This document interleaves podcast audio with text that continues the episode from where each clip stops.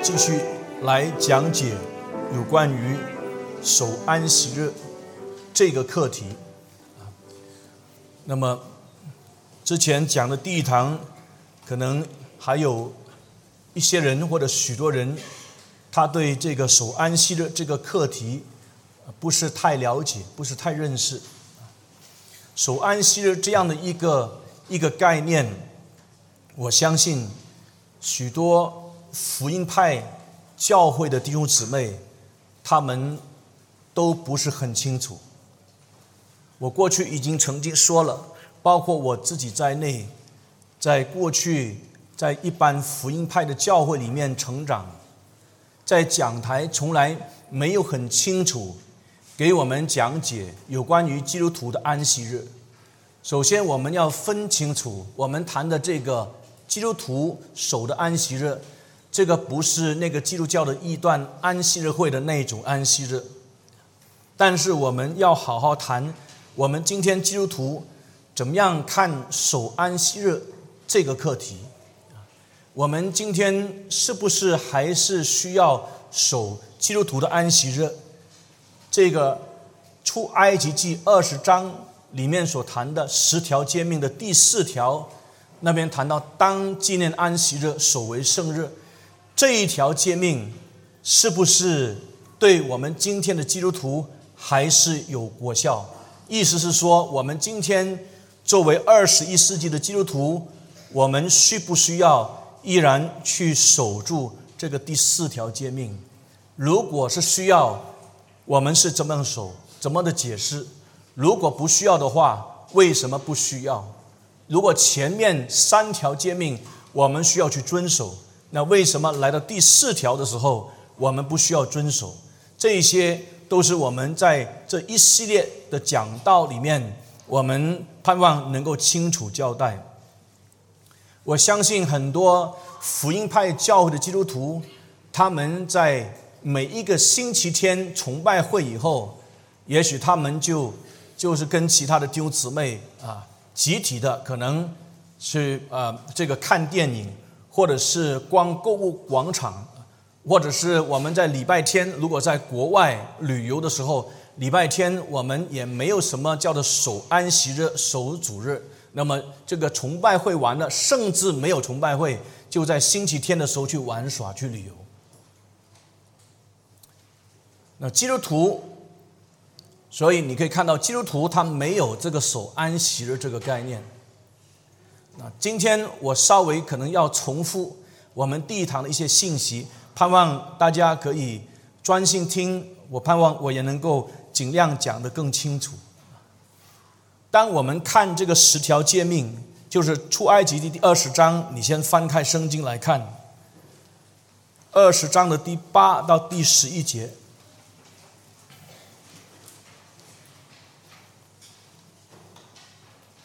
出埃及记第二十章第八节到第十一节。这个这一段呢，就是第四条诫命的记载。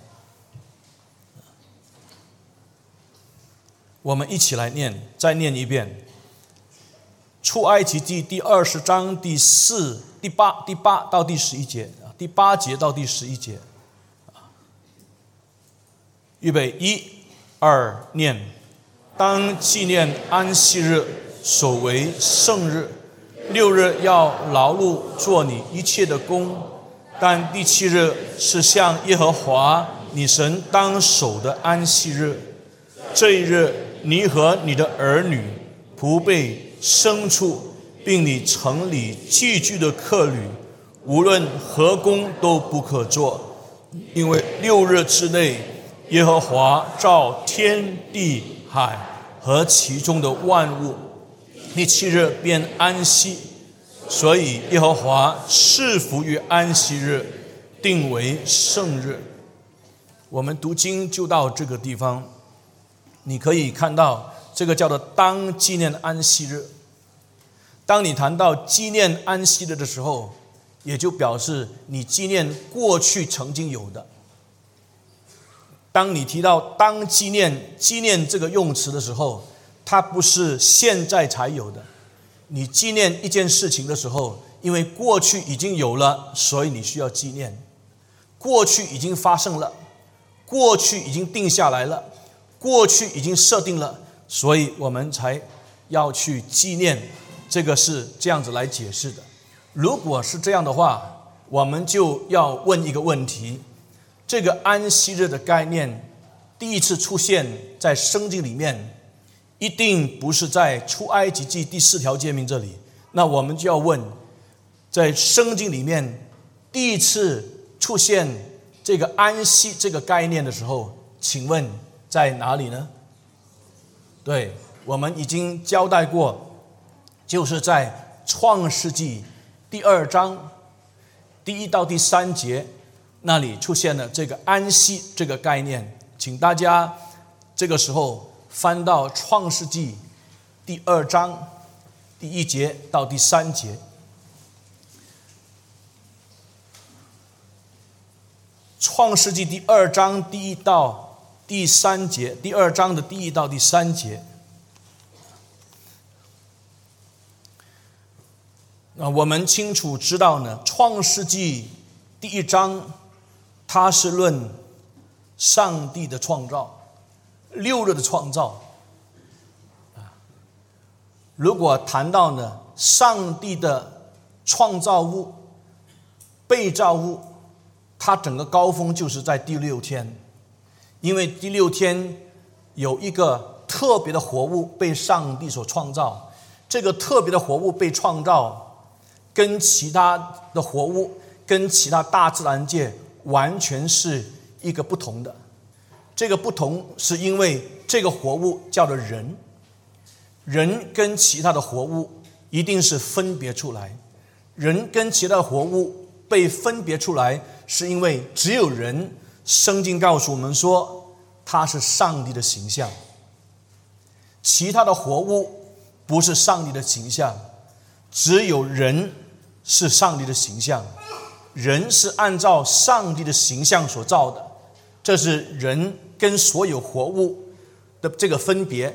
这个分别一定不是一个量别，它不是一个 quantitative difference，它一定是一个 qualitative difference，它是一个本质上的差异。这个本质上的差异是因为人是上帝的形象，它是代表上帝来去治理这个世界。因此，我们要说六日的创造里面，第六天创造的高峰就是创造物的高峰就是人。但是呢，如果你谈整个创造的过程里面，它不是停留在第六天，它真正的高峰是第七天。为什么是第七天呢？因为第七天里面，上帝把这一天第七天定为是圣日。它是一个神圣的日子，是上帝自己定的。这个神圣的日子，上帝要赐福。当你看创世纪第二章一到三节的时候，这里清楚提到天地万物都造齐了。到第七日的时候，上帝他造物的功已经完毕，就在第七日谢了他一切的功，安息了。你注意，这个是动词，它不是名词啊。他创造所有一切完毕之后呢，第七日他就卸了他一切的功，这个一切的功就是他创造之功，他就安息了。Sabbath，rested。如果你看英文 ESV 的版本啊，它是一个动词。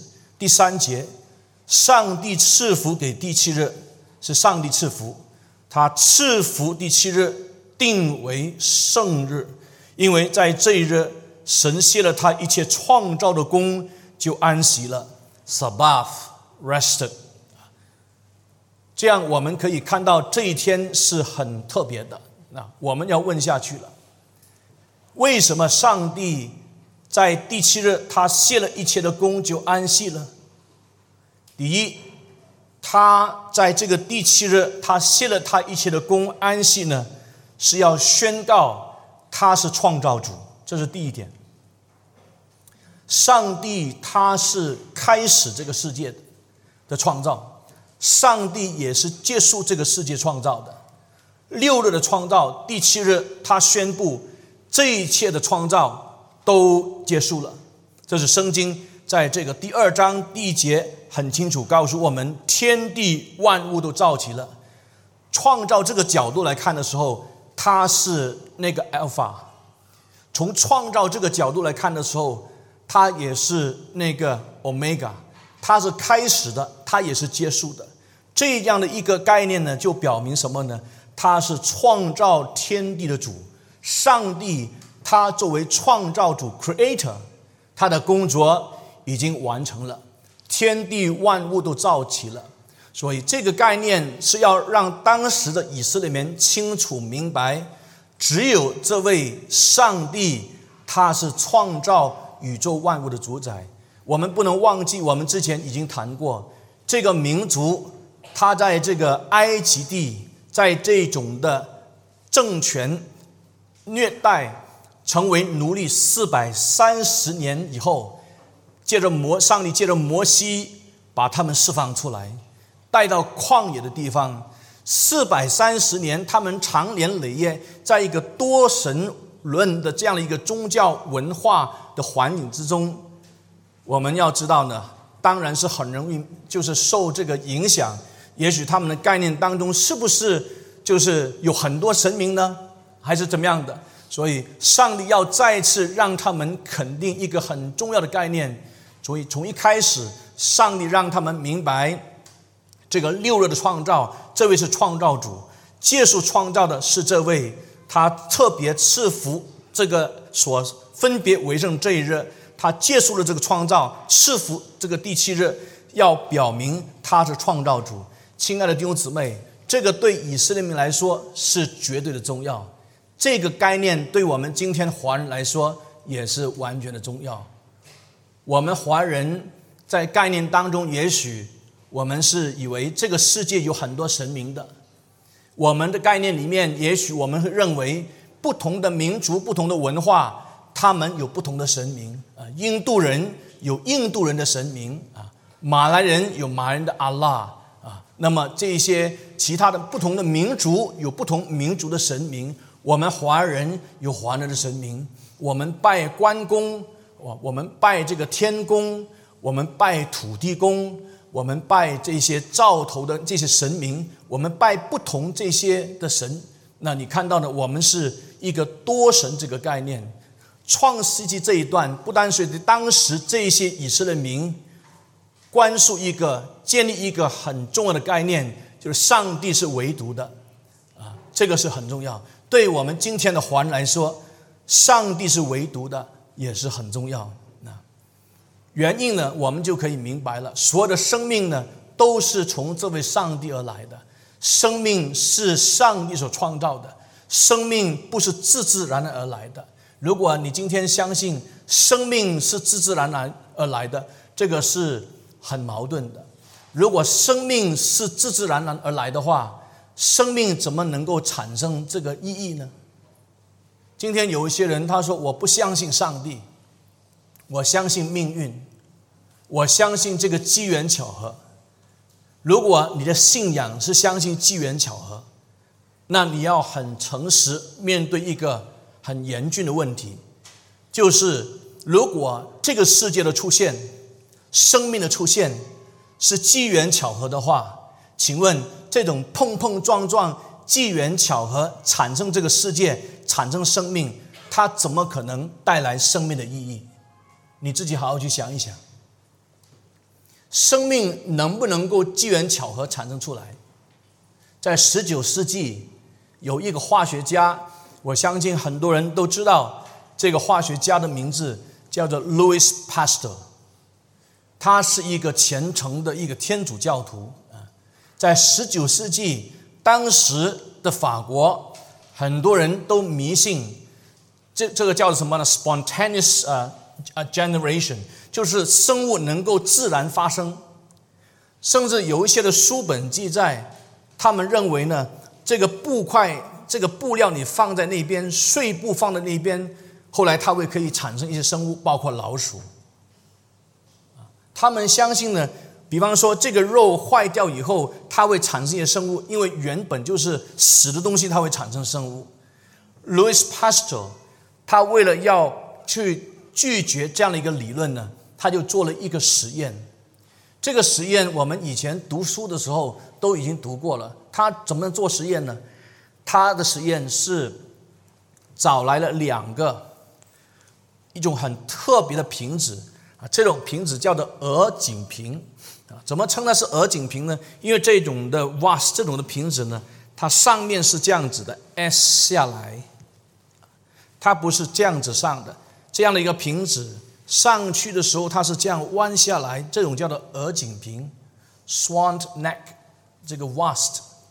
那这种瓶子它放两个，里面有什么呢？里面有肉汤，那肉汤在里面，下面他用火去烧它，一直烧烧烧烧到它的时候，这个肉汤就达到这个沸点，沸点的时候呢，这个空气就被这个这个已经已经滚了的这个肉汤呢，这个气把它推出去。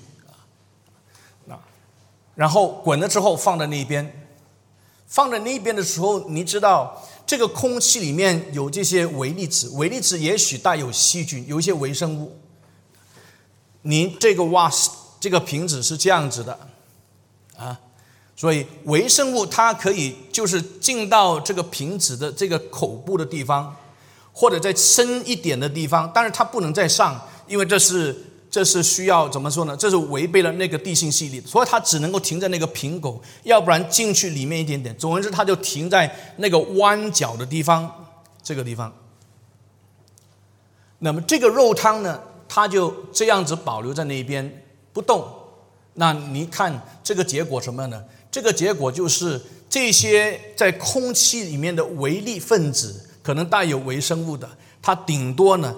就是在这个瓶口以及它凹的那个地方，它不能再上去进到那个汤里面，因此那个汤可以保留，不会发酵，不会发霉。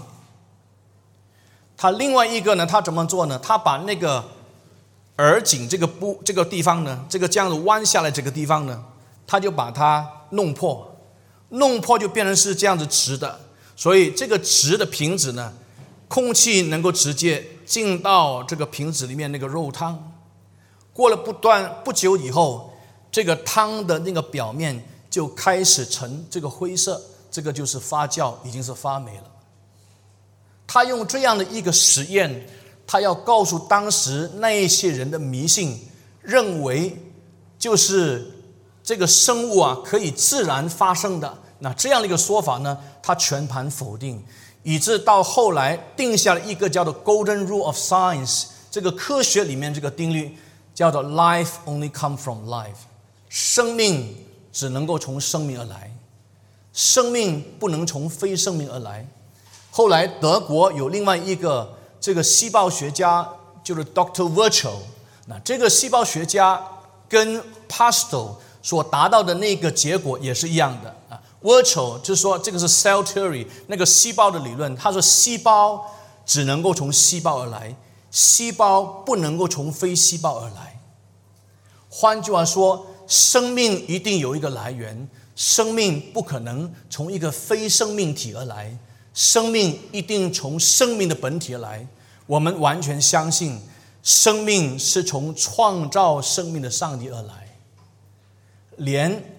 这个把整个进化论推演到整个英语世界的两个英国的学者，一个是 Sir Herbert Spencer，一个是 Thomas Huxley，他们两个人也没有办法去证明，就是人从非物质到产生单细胞，到最后产生生命，到最后产生人。可是这个过程里面，生命的意义怎么产生？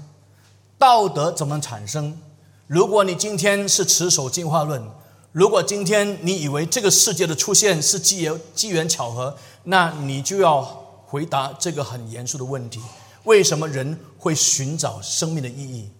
为什么人会有道德的标准？为什么人会有宗教性？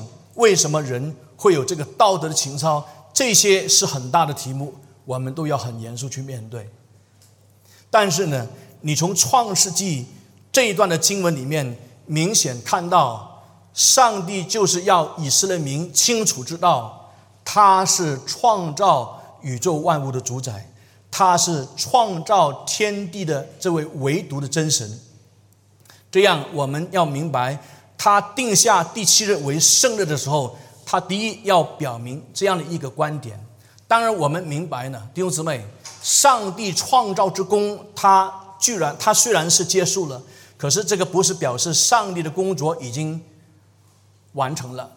因为虽然他创造之功他已经是结束了，可是他的这个护理之功还是继续下去。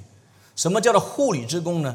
也就是你今天所看见这个世界的背后有一双看不见的手，我用这样来描述。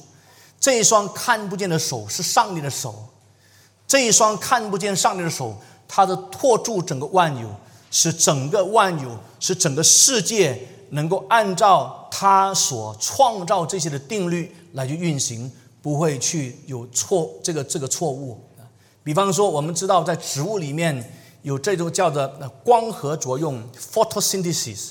从一开始，上帝创造植物有这个 photosynthesis。一直到今天，这个光合作用还是会继续下去，一直到世界的末了之后，上帝在更新的时候，我相信这个光合作用应该还是会继续下去。也许有一个新的阶段，我们不知道。不过你可以看到，整个世界从上帝创造开始，一直到今天，我们看到呢，上帝在背后托住万有，使万有的定律。还是继续的这个稳定的，包括这种光合作用啊。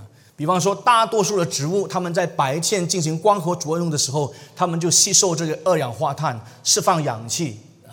所以我们比方说在早上的时候，他们说晨运是很好，因为那个时候当有热光出来的时候，我们就可以吸收很多的氧气。那晚上的时候就不一样了，晚上的时候这些的植物，它们是怎么样的？吸收氧气。然后释放二氧化碳。所以，如果我们把一些的植物，我们没有分辨，把它放在我们房间里面，我们以为这个一方面美化，一方面对我们可能这个健康有帮助，不一定。因为当我们晚上睡觉的时候，这些的植物如果它是这个吸收氧气，它释放二氧化碳的话，你的房间里面就会增加这个二氧化碳。但是呢，有一些植物却不一样，有一些植物它是相反的，它是在白天的时候它是释放二氧化碳，它是来到晚上的时候呢，它才是这个什么呢？释放氧气的。这些是什么植物呢？这些是仙人掌。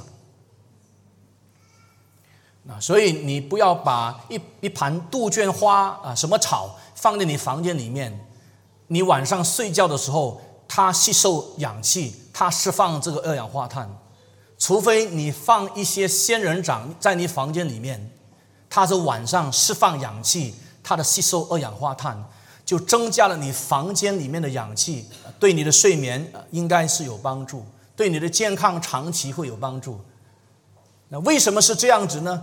科学不能说的一个所以然，但是我们相信上帝创造的人，我们认定。这些背后是上帝所定下的，这些的背后是上帝所稳定下来的，是不能改变的。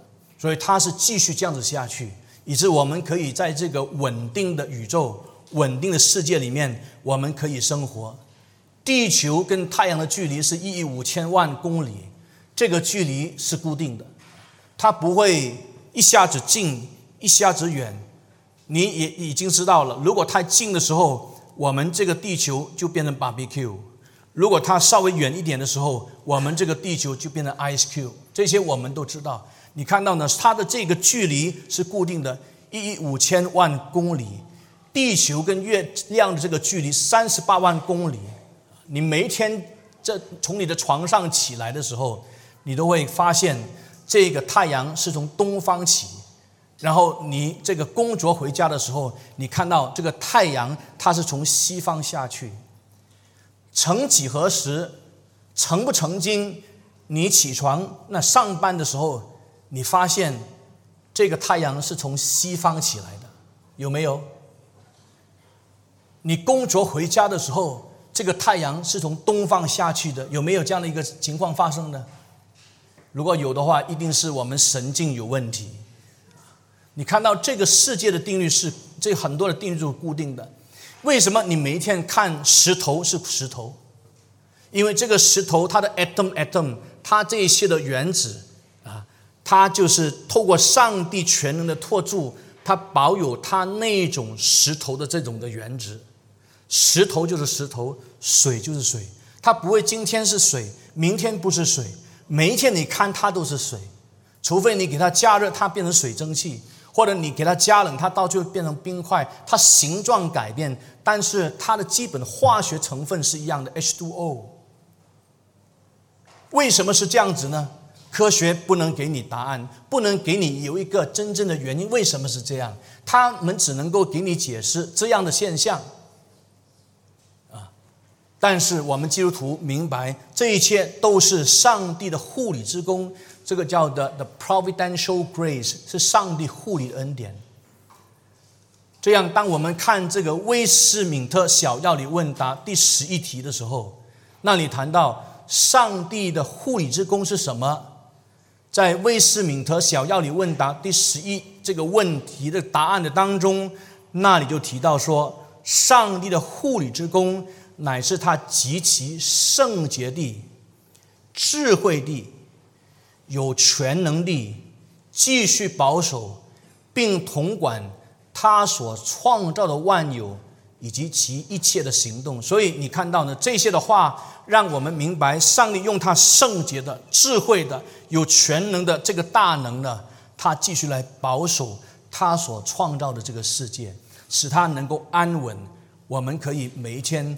都可以好好的生活，这是一个很清楚的。我们用英文来说，它是这个叫做 creation order，一切都是有秩序的。如果你了解这个以后，你知道上帝创造之功六日已经完成，但是上帝的保全之功、上帝的保守之功、上帝的护理之功，它是继续下去的。耶稣基督对犹太人说：“我父做事，直到如今，我也做事。”当耶稣他在约翰福音五章十七节，他这样子讲的时候，让我们就明白，上帝今天依然做工，做什么工？他最基本的是护理之功，providence 啊，这个护理之功，他是继续的做下去啊。上帝的救赎之功也是继续的做下去。我们谈到这里的时候，你就明白《创世纪》第二章一到三节，他在这里强调的就是上帝在第七日，他卸了他一切创造之功，就安息了。换句话说，再没有新的创造，因为这位创造主他开始了，他也结束了。Alpha and Omega，他是 Alpha and Omega Creator。这样我们就清楚明白，他是唯独的上帝。那我们的回应是什么呢？当时以色列民的回应是什么呢？这位与以色列民立约的上帝要求以色列民做什么呢？就是你要承认这位耶和华上帝，他是唯独的创造主。以色列民应当敬拜他。我们的人，我们今天的人也应当敬拜这位唯独的上帝。如果我们已经认定这位是我们唯独创造的主，我们就认定他是给我们生命的。我们吃饭的时候，我们都感恩。任何事情发生在我们身上的时候，我们知道他还是统管我们的生命。我们的一切的活动在上帝的手中，他依然掌权。我们是安稳在他的主权之下，这是基督徒很有很大的这个把握。信心很小的基督徒啊，发生一些小小的事情，他就恐慌啊，这个是小孩子的那种那种的心态。你有没有发现呢？小孩子一些的蚊子叮他的时候，他就大喊大哭啊。那么蚂蚁咬到一点点，他就大喊大哭。当你看到大人被这个蚊子叮，他一直大喊大大哭的时候，那他他的这个心态好像是小孩子一样。我们如果真正相信这位上帝，他是统管万有，他是创造我们生命，他是统管我们这一条命，从开始一直到结束，我们都在他的主权之下的时候，我们真的是可以完全安稳。这是我们基督徒可以有很大这样的信心的交托。相反的，如果在我们生命当中，我们因为某一些的这些苦难，某一些这些事情临到我们生命当中，我们就开始怀疑上帝，我们会质问上帝说：“上帝为什么这些事情发生在我们身上？”那这个就表明我们对上帝这个创造，他是唯独创造主这个信心。还是不稳固的，求上帝怜悯我们。我盼望我们这个含义是要很清楚了啊？为什么呢？因为上帝要表明他是创造主。第二，上帝在第七日歇了他创造的功就安息了。为什么？第二，因为要显明上帝六日工作，第七日休息的法则。从一开始，上帝创造这个世界，上帝已经定了一个的法则：六日工作，第七日休息。这样的一个循环，你明白呢？是不能更改的。如果有人去更改，到最后，你看到他还是他回还是会回来。这个六日工作，第七日有一天休息。我们先不要谈说，呃呃呃，今天我们应当第几天休息？你从创世纪第二章一到第三节这段经文，我们要看的很明显的，就是上帝他是六日工作，第七日休息，这是上帝从原初所定的法则。我们在第一堂已经说了，这个是叫做 creation ordinance，这个叫做创造的律例。什么叫做创造的律例呢？就是上帝从创造的时候，原初创造的时候所定下来的。你不能更改，更改，就好像上帝另外一个创造的律例，在婚姻的制度当中，就是一个男的跟一个女的结婚，一个一夫一妻，一生一世，一心一意，这个是你不能改的。还有第三，刚呃，我们在上一次也谈的，就是上帝要我们好好的这个工作，那这个工作呢，也是上帝所定下的那个律例。工作不是人类堕落犯罪以后才有的这个工作。工作从一开始就是神圣的。我们今天不谈前面两个，但是我们要谈呢，这个安息日，上帝定下这个为圣日的时候，要显明六日工作，第七日休息一个的周期。啊，这是 creation ordinance，上帝所创造设定的律例。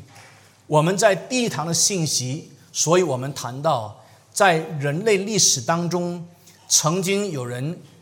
盼望能够破坏或者更改啊，那么这样的一个一个周期，比方说这个法国大革命，我们提提过了，法国大革命要全盘否定呃这个基督教，他们认为理性要代替这个宗教迷信，他们认为基督教是一种宗教迷信，他们要完全把它破除啊，这个这个基督教是给人民带来这个迷信的啊。中国人说这个宗教是人民的鸦片，啊，但是约翰加尔文说，你说这个宗教是人民的鸦片，如果人里面没有宗教性的话，怎么可能它成为人民的这个鸦片呢？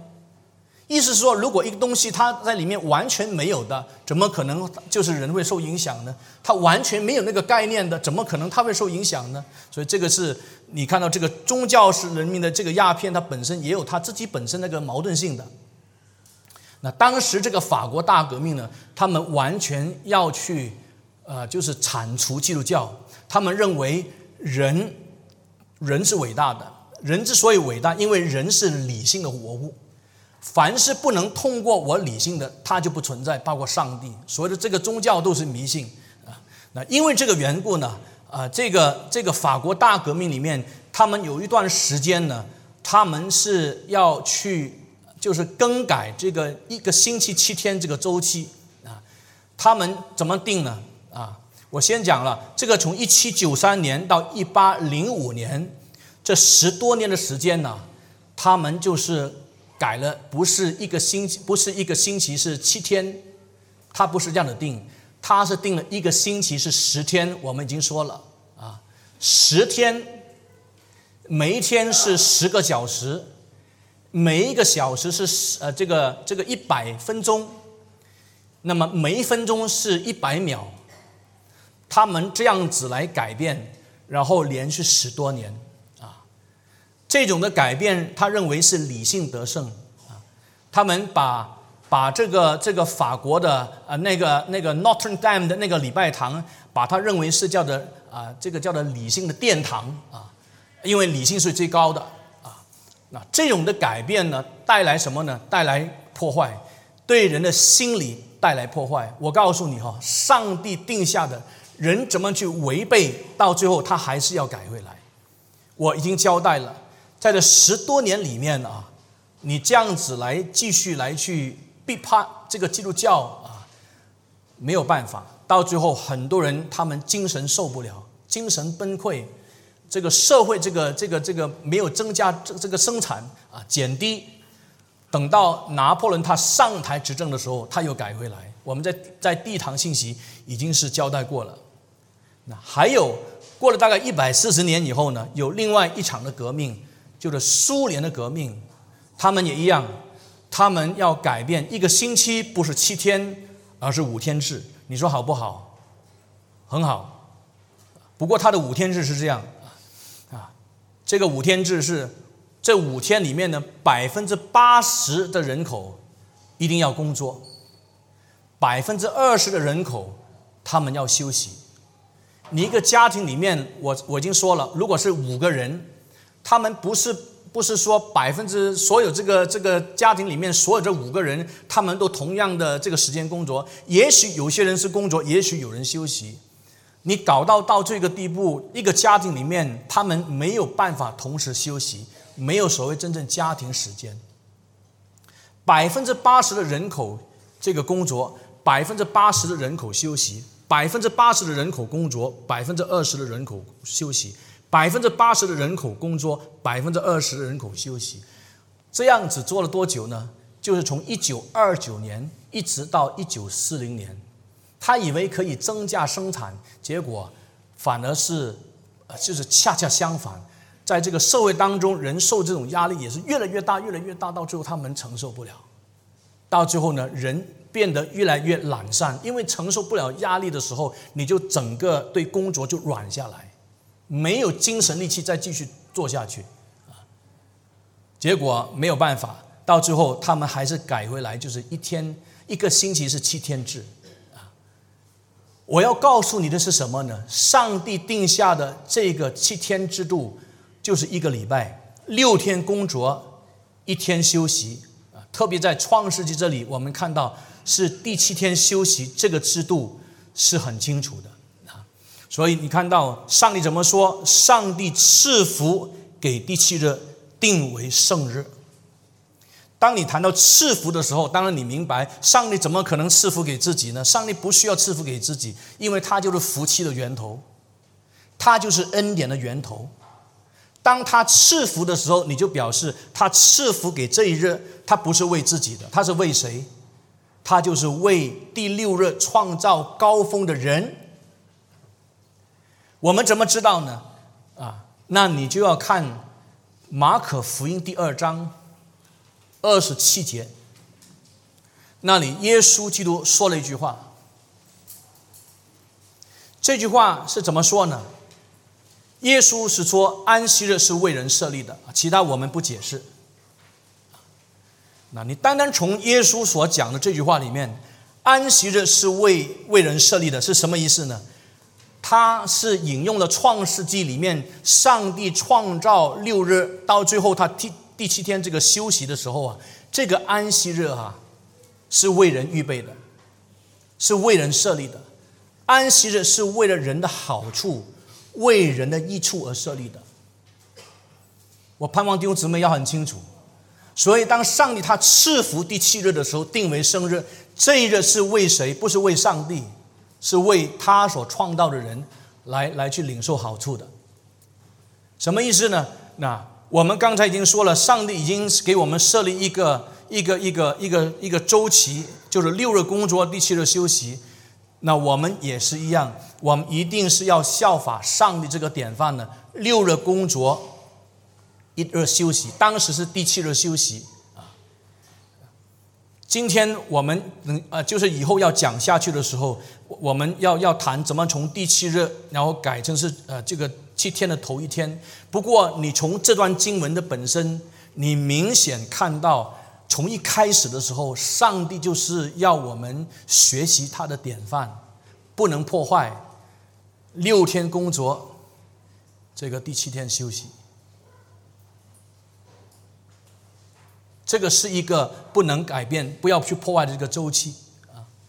还有，为什么上帝在第七天他卸了他创造的工具安息呢？第三，因为这个安息日是指向永恒的安息。我再重复，这个安息日从一开始就是指向一个永恒的安息。上帝创造人的时候。我们在教导这个系统神学人论，我们已经讲得很清楚。上帝不是把人永远摆在一个原初的阶段。这个原初的阶段，我们用奥古斯丁谈到他人性来说的时候，他是可能犯罪、可能不犯罪的这种人性状态，这个叫原初的状态。但是上帝他不是把人放在永永远远是放在这个可能犯罪、可能不犯罪 （posse picare, posse non picare） 这样的一种人性的阶段，这个原初的阶段。上帝要把人带到一个最到最后的时候，这个叫做终极成全的阶段。这个终极成全的阶段就是永远不能再犯罪这个阶段。这个叫做什么呢？non posse picare。他就是永永远远不能犯罪。为什么他不是从一开始从这里到那边呢？就是因为我们知道呢，他一定是需要经过一个人生的考验，那个就是叫做分别善恶树的考验。从原初人性的阶段，要经到一个到最后终极成全的人性阶段，他一定要有。经过人生的考验，在创世纪里面，我们看得很清楚，这个就是分别善恶树的考验。你不能略过那个。亚当他一定要完全听上帝的话。如果这么说呢，亚当他是完全听上帝的话。当当当然，我们知道没有这个如果。不过，如果亚当他是真正完全听上帝的话，他就可以从这个可能犯罪。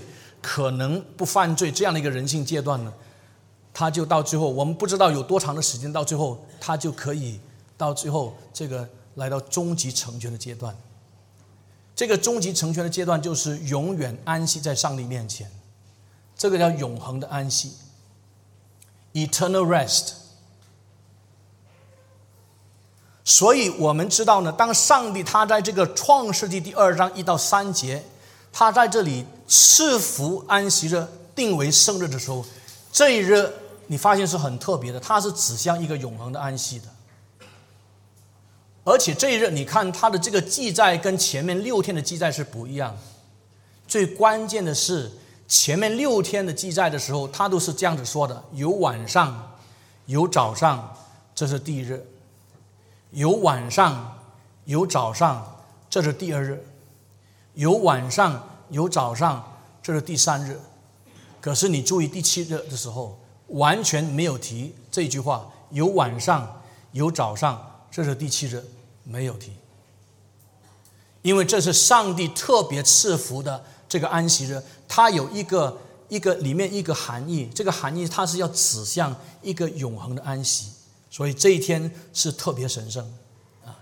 那么人应当什么呢？人的回应就是，他应当遵守这个安息的，守为圣日。那这一日是提醒人需要永恒的安息。人每一周每一周这样子，不单是身体的休息，人也需要这个灵性的休息。不单是需要灵性的休息，人是需要一个更是灵性永恒的休息，整个整体生命的这个永恒的休息。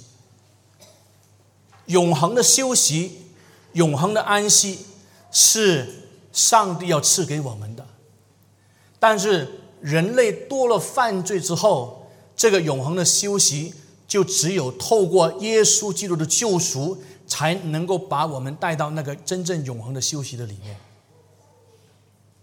人不可能靠着自己的这个这个做什么，遵循什么这个律法，靠着自己的好行为，把自己带到永恒的那个安息里面是不可能。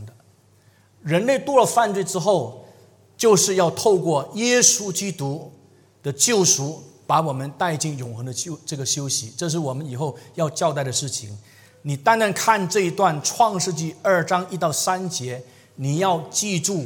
这个守安息的这个概念不是人发明出来的，这个守安息的这个概念也不是在出埃及记二十章这个十条诫命里面第四条才出现的。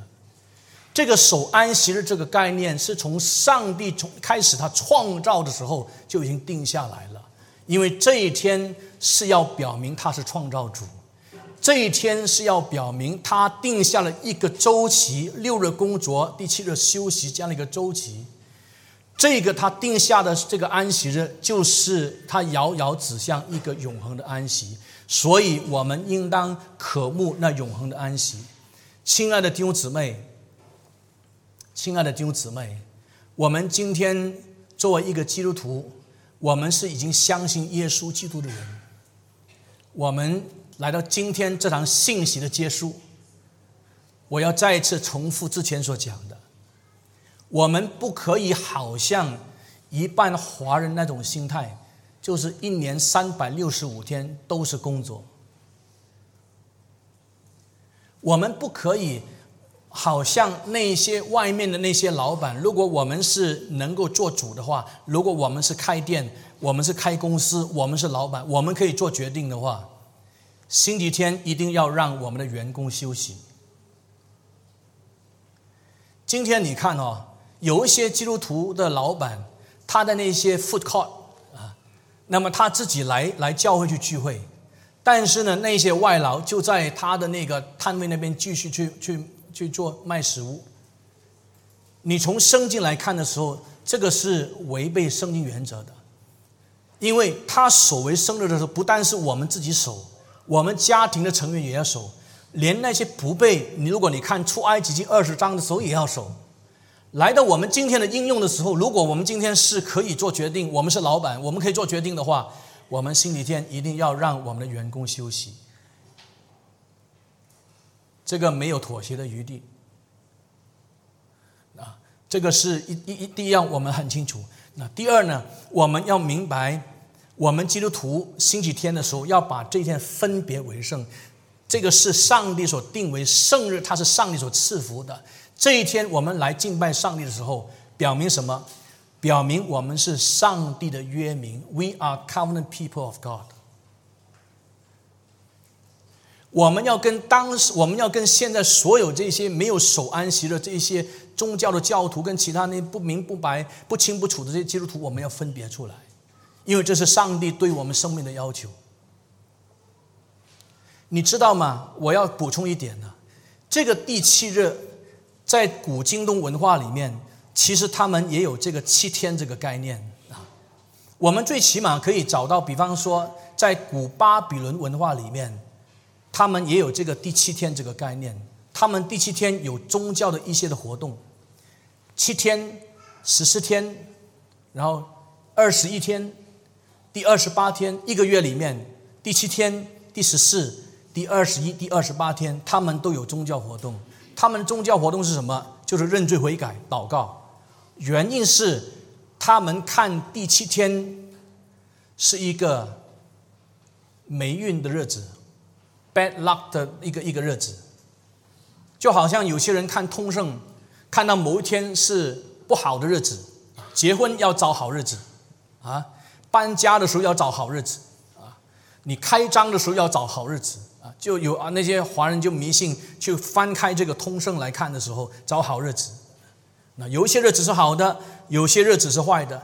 在古巴比伦文化里面，他们会认为第七天、十四、二十一、二十八是坏日子啊。在这个坏日子，他们能做什么，不能做什么啊？我从这本书里面。叫做 Celebrating the Sabbath 啊，我读一些记载给你给你听啊。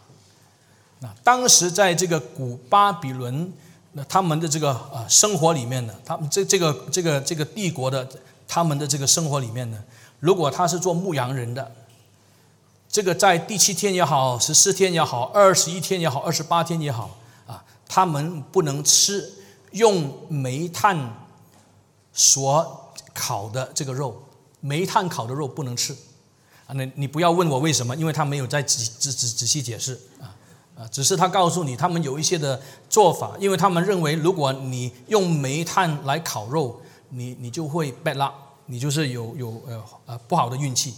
啊，你不能红红培面包啊！你喜欢吃面包的话，你其他其他日子可以啊。那那个七七天、十四天、二十一、二十八号不可以啊。你不可以穿新的衣服啊，在七第七天的时候不能穿新的衣服啊。还有什么呢？啊，如果说皇帝的话，他不能坐这个马车到处跑，一定会有坏的运气啊。那么呢，在那一天。如果你有什么大计划要进行的话，不可以，那是不好的日子。还有呢，那一天呢是怎么样呢？那一天呃也不适合到处去旅行。还有那一天的医生不能医病，啊，所以那一天生意最差的，完全没有病人。那这些是他们这个从古今大古今东文化里面，他们挖掘出来一些考古的一些发现。他们有这个概念，那你要说这个概念从哪里来？我告诉你，这个概念其实从一开始就是上帝创造人定下来那个概念，在人的这个理性里面，在人的思想里面，只是被罪所玷污，它可以有不同的这个这个这个做法。那不过你看到圣经里面，让我们明白，这个第七天不是 bad luck，这个第七天是神圣的日子，是上帝赐福的。来到我们今天，我们刚才说了，我们要有休息的日子。第二，我们要好好来敬拜上帝啊！我们要明白，我们是上帝的约民，所以我们要好好敬拜上帝。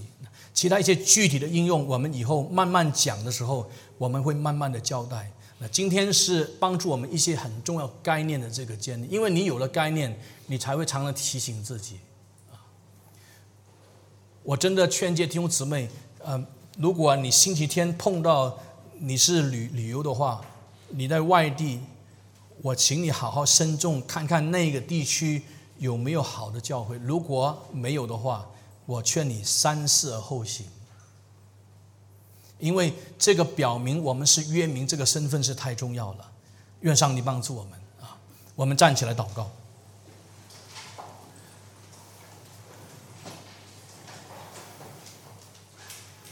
所以，我们刚才已经说了，这个创世纪第二章一到三节，这个安息这个概念，它要表明上帝是创造主，它要表明就是这个周期就是六日工作，第七天休息，它要表明就是我们指就是它要指向一个永恒的一个安息，永恒的休息。